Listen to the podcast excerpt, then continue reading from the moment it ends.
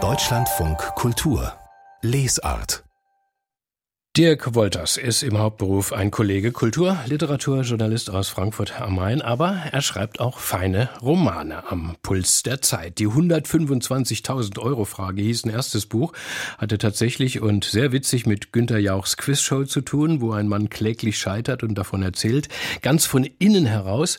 Und diese Technik, die habe ich jetzt wieder bewundert im neuen Roman Dienstag. An einem einzigen, eben diesem Tag, schlüpfen wir in die Köpfe einer ganz normalen deutschen deutschen Familie. Schneider heißt sie auch noch. Guten Morgen im Deutschland von Kultur, Herr Wolters. Ja, einen schönen guten Morgen. Ich freue mich, dass ich hier sein darf. Hartmut, Edmund, Eva, Amelie und Florian, so heißen die fünf Schneiders. Der Opa, Edmunds Vater, die Ehefrau Eva, die Kinder Amelie und Florian, so zwölf ist die Amelie wohl und 17 der, der Sohn. Was ist das für eine Familie, Herr Wolters? Wo sind die so angesiedelt im sozialen Gefüge? Ich würde sagen, wenn man von sozialen Gefüge sprechen will, die sind angesiedelt in äh, einer im, im ganz normalen Mittelstand. Also der Vater hat eine Fabrik äh, für Dichtungsringe, die er irgendwie am Laufen halten möchte, bei der es etwas kriselt, bei der es Probleme gibt. Er weiß nicht so genau, wie er damit äh, äh, zurechtkommen soll, ob seine Entscheidungen die richtigen sind. Die Mutter ist eine Lehrerin, eine angesehene Lehrerin, hat aber mit entsprechenden Lehrerinnenproblemen zu äh, kämpfen und die beiden Kinder sind in der Schule und haben äh, mit den jeweiligen Problemen ihres Alters zu tun. Mhm. Wir starten den Tag mit Hartmut, dem Großvater, im Krankenhaus. Da liegt der alte mhm. Herr und ja, er ist fürs Personal nicht so gerade der pflegeleichteste Patient. Ne? Das liegt an seinem Chef naturell. Früher hat er das Familienunternehmen befehligt. Sie haben es schon gesagt, Herr Wolters, eine Fabrik für, eine Fabrik für Dichtungsringe äh, mhm. hat er aufgebaut, die jetzt eben der Sohn leitet. Und da geht ihm jetzt so ja vieles Ungute durch seinen autoritären Kopf. Ich muss ja sagen, ich bin sofort reingezogen worden durch diese äh, Figur. Ist so ein herrlicher Knasterbart, ja. Wo haben Sie den eigentlich her? Wie haben Sie sich den ausgedacht? Ähm, ich habe mir überlegt, wer ist das, äh, also ich wollte äh, jemanden haben, der sozusagen Firmenpatriarch ist, der diese Firma selber mitgegründet hat, als er sie gegründet hat, das muss so in der Nachkriegszeit gewesen sein, da muss er eben sich sehr auf sie, auf, äh, auf seine eigenen Beine gestellt haben, muss viel Kraft gehaben, um, äh, gehabt haben, um das durchzusetzen. Und äh, so viel Kraft bedeutet dann eben auch, dass man sich eben durchsetzen können muss. Und damit hat er was geschaffen, ist aber heutzutage eben, äh, wie Sie es eben gesagt haben, er, er liegt in einem äh, alten Wohnheim, er kommt da auch nicht mehr raus, liegt da schon lange, äh, ist bettlägerig. Ähm, ganz und gar unzufrieden mit seinem Dasein. Mhm. Und das macht natürlich auch seine, äh, seine schlechte Laune und das macht, dass ihm seine ganze Vergangenheit äh, durch den Sinn geht und sich ihm die großen Fragen stellen. So war es das jetzt mit dem Leben oder was, was kommt da jetzt noch? Wie sieht das aus mit meiner Familie, die ich nur noch aus der Ferne sehe? Und natürlich fällt es auch schwer, so eine Verantwortung äh, äh, über die Firma, die er eben einmal gehabt hat, so ganz aus seinem Kopf mhm. zu streichen und so ganz abzugeben. Meine, der Sohn Edmund, der wiederum leidet auch ja klassisch unter diesem Vatererbe. Ne? Ja. Er weiß, dass ja. er es dem Alten nicht recht machen kann, genau. der aber natürlich jetzt auch jetzt nicht mehr so den richtigen Check hat für die aktuellen Probleme. Mhm. Die mhm. Chinesen nehmen der Firma die Butter vom Brot. Mhm. Ähm, ich fand es richtig interessant, wie literarisch produktiv ähm, die Lage der deutschen mittelständischen Industrie sein kann. Sie auch?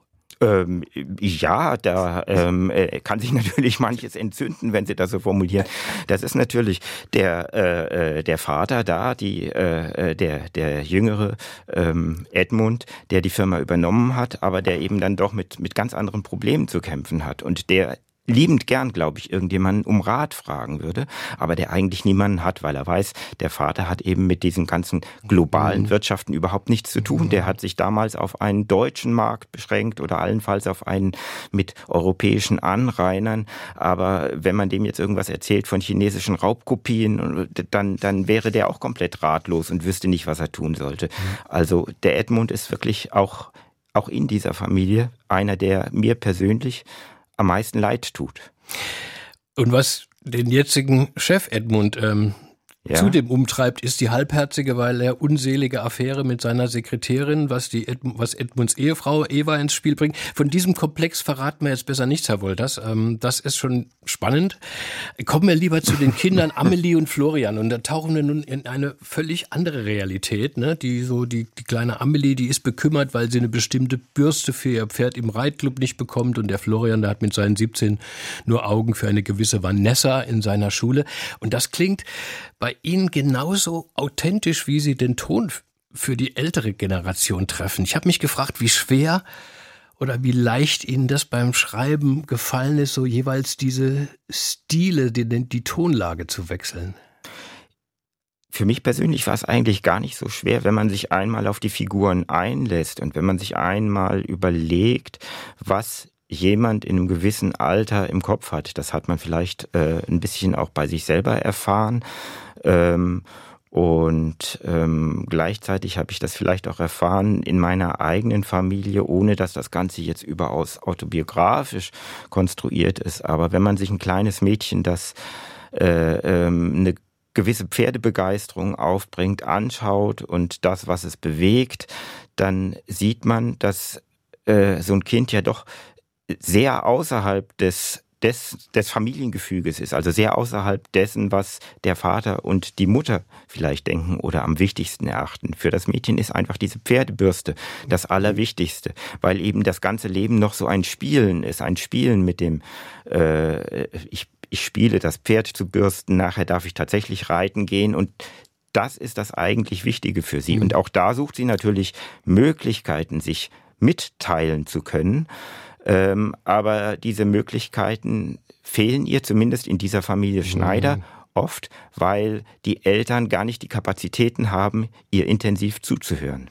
Wie sind Sie denn gerade auf die Pferdebürste gekommen? Ist so ein niedliches Motiv und mit so viel kindlichem Herzeleid verbunden? Ähm, ich haben Sie eine Tochter, die auch hab reitet? zumindest selber zwei Töchter und äh, bei, bei Kindern bleibt irgendwann oder zumindest bei Mädchen bleibt die Pferdebegeisterung selten aus. Und insofern ähm, weiß ich, dass das auch ausarten kann und dass das natürlich auch in alle möglichen mhm. Bereiche reingeht. Also dass man eben selber reiten möchte, dass man aber auch gerne Pferde zeichnet, dass man Pferdebücher liest und ähm, das wird dann zu so einem ähm, Wohlfühlort für Kinder, auch so einem mm. geistigen Wohlfühlort. Sie sind ja ein ausgewiesener Literaturkollege, Herr Wolters, als Kritiker und Journalist. Und für diesen Stil jetzt, den Sie hier gewählt haben, den Bewusstseinstrom, das sind, das sind klassisch moderne Namen berühmt. Allen voran Virginia Woolf und James Joyce, der in seinem Roman Ulysses einen Helden auch an einem einzigen Tag, dem 16. Juni 1904, durch Dublin spazieren lässt es war übrigens ein Donnerstag. Ich habe es mal extra mal nachgeschlagen. Mhm. Ähm, sind das so Vorbilder für Sie gewesen, diese großen Wolf Joyce? Ähm, also ich, mir fällt es immer schwer, von Vorbildern zu sprechen, weil Vorbilder bedeutet für mich ja dann, dass man irgendwie versucht, sich danach zu orientieren und so zu schreiben und das äh, kann ich schlecht. Also das sowas, sowas schiebe ich dann eigentlich eher weg, damit man dann nicht zu sehr in so einen in so ein, ich muss das jetzt so und so machen, Weg reinkommt.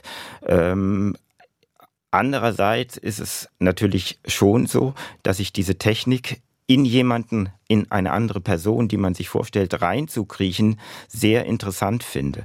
Und was ich nun versucht habe, ist sozusagen diese Technik anzuwenden auf mehrere Leute, in diesem Fall eben eine ganze Familie und das Miteinander so zu zeigen. So kommt es dann automatisch dazu, dass sozusagen über die einzelnen Gedankenströme hinaus noch sowas wie ein äh, sozialer Rahmen sichtbar wird. Also das war zumindest so meine Idee. Mhm.